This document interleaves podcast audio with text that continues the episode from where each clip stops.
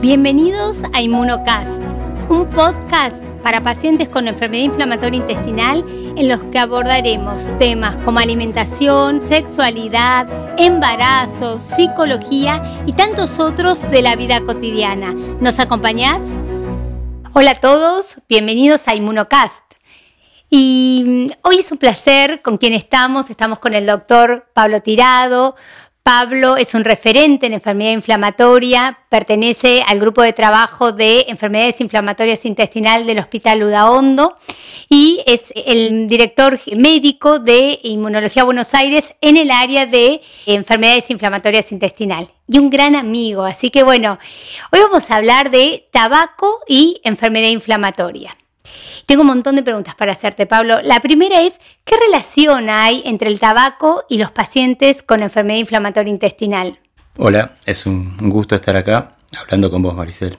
Mira, hay mucho escrito sobre tabaco y enfermedad inflamatoria intestinal. Se lo estudió mucho y básicamente el, el, tabaco puede hacer dos cosas con la enfermedad inflamatoria intestinal, con los pacientes con enfermedad inflamatoria intestinal. Una es lo que puede hacer en cualquier persona. Esto ya es muy sabido, muy conocido. No hace falta hablar mucho, pero bueno, ya sabemos que el tabaco puede provocar varias enfermedades cardiovasculares, desde infartos, ACV, eh, sangrados cerebrales, aumenta la probabilidad de fenómenos trombóticos y eso lo puede provocar, por supuesto, también en las personas con enfermedad inflamatoria intestinal, más allá de los efectos directos sobre el pulmón, como puede ser el EPOC, la bronquitis, y está involucrado en el cáncer de pulmón, cosa que es muy conocida, y en muchos otros cánceres que no tienen que ver con el pulmón. Eso en los pacientes con enfermedad inflamatoria puede pasar también, no están exentos de esto. Ahora, lo que sabemos muy bien es que los pacientes con enfermedad inflamatoria intestinal tienen un comportamiento diferencial frente al tabaco dependiendo si es una colitis ulcerosa o una enfermedad de Crohn. La colitis ulcerosa es una enfermedad o una de las pocas enfermedades que está protegida por el tabaco. Esto suena muy extraño. No es raro para los médicos que hacemos enfermedad inflamatoria intestinal que una persona deje de fumar en los meses previos a comenzar con la enfermedad. O sea, que deja el tabaco y debuta con la enfermedad. La colitis ulcerosa parece estar protegida por el tabaco. Los pacientes que fuman con enfermedad inflamatoria intestinal tienen un mejor curso de la enfermedad eh, tienen menos recaídas, menos requerimientos de corticoides, incluso está descrito que tienen menos cáncer de colon. Lo mismo pasa con los pacientes que se operan, eh, que tienen colitis ulcerosa, si se le hace un pouch, que básicamente es un nuevo recto que se arma con el intestino delgado en los pacientes que se deben operar con colitis ulcerosa. Este pouch muchas veces se inflama. Los pacientes que fuman estarían protegidos por el tabaco. Todo lo contrario pasa en la enfermedad de Crohn. La gente que fuma tiene más probabilidad de desarrollar la enfermedad, alrededor de cuatro veces más, más allá que para tener la enfermedad hay que tener una carga genética, digamos, no cualquiera puede tener esta enfermedad. Y tiene un peor curso, o sea, tiene un curso con más recaídas, con más requerimiento de corticoides, con más medicamentos inmunosupresores que deben usar y si fuman mucho, en especial está descrito en las mujeres, pueden, digamos, tomar el intestino delgado, la enfermedad, lo que es una de las enfermedades más complicadas y más complejas de tratar, y al igual que pueden tener más enfermedad penetrante, pueden tener más enfermedad perianal, pueden tener más eh, fístulas y abscesos, que es el terreno más difícil de tratar de la enfermedad de Crohn. O sea que el tabaco, como venimos viendo, tiene un comportamiento dual con respecto a la enfermedad inflamatoria. Otra cosa que puede pasar en la enfermedad de Crohn es que los pacientes responden menos a la medicación. Es un problema bastante grave. Eh, está probado esto en varios trabajos que los pacientes tabaquistas eh, responden menos a los medicamentos. Está muy probado en los medicamentos biológicos anti-TNF sobre todo. Entonces hay que tener mucho cuidado en los pacientes con enfermedad de Crohn y tabaco. Es todo un tema. Bueno, Pablo, pero que es interesante lo que decís. Y con esta dualidad de la que hablas, ¿en qué paciente recomendarías que tienen que dejar de fumar? No, básicamente lo indico en todos los pacientes, tienen que dejar de fumar, tengan colitis ulcerosa o tengan enfermedad de Crohn.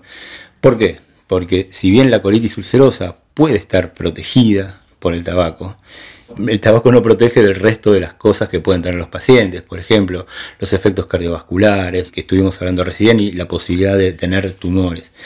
Entonces yo a todos los pacientes les digo que dejen de fumar, más allá de que los pacientes que tienen enfermedad de Crohn tienen un beneficio extra que es un mejor curso de la enfermedad. Bueno, ¿y qué, qué recomendaciones nos das para dejar de fumar?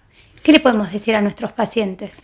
Mira, lo primero que diría a los pacientes es que hay que estar motivado para hacerlo y los múltiples beneficios que tienen y en especial les resalto a los que tienen enfermedad de Crohn que su enfermedad, que no es una enfermedad menor muchas veces, puede empeorar mucho su curso. Por aparte tenemos un beneficio en dejar de fumar. Los pacientes con enfermedad de Crohn que dejan de fumar es claramente mejoran su enfermedad. Esto está también visto y comprobado. El curso de la enfermedad cambia de rumbo y pueden adquirir más respuesta a los medicamentos si tiene un curso más benigno.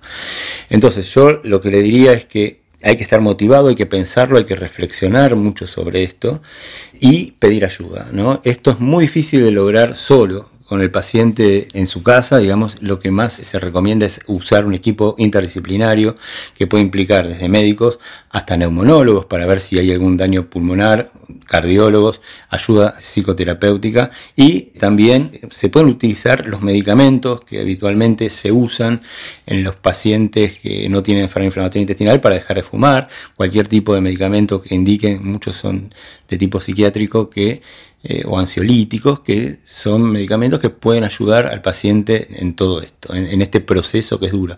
Esto no está exento de recaídas, ¿no? y hay que estar atento a esto. Los médicos gastroenterólogos, cuando tenemos un paciente que fue tabaquista, siempre interrogamos sobre esto y hay que ser muy insistente. Cuando yo diagnostico un paciente con enfermedad de Crohn, lo primero que le pregunto es junto con si toma o no antiinflamatorio, que es otro tema que es muy, muy, muy interesante para hablar, es que si fuman y si fuman tienen que dejar de fumar, porque si no el curso de su enfermedad va a ser peor. Entonces el fuerte consejo que doy es que si tanto los pacientes con colitis ulcerosa como enfermedad de Crohn, que dejen de fumar y básicamente que los que tienen enfermedad de Crohn van a tener un beneficio extra en esto y los que tienen colitis ulcerosa van a tener también un beneficio que es el resto de los daños que puede causar el tabaco. Bueno, la verdad, Pablo, súper interesante lo que decís y yo creo que como reflexión final, siempre es beneficioso dejar de fumar, ¿sí? desde el beneficio físico, el beneficio psíquico y hay un término que se habla de el beneficio económico también. Así que me parece excelente la oportunidad para todos para invitarlos a dejar de fumar. Así que bueno, hemos terminado este capítulo y a todos ustedes los esperamos en el próximo capítulo de Inmunocast. Esto fue otra edición de Inmunocast, el podcast sobre enfermedad inflamatoria intestinal. Si te gustó esta entrega, estaremos subiendo nuevas próximamente. Te invitamos a seguirnos y activar las notificaciones para enterarte cuando publiquemos nuevas ediciones.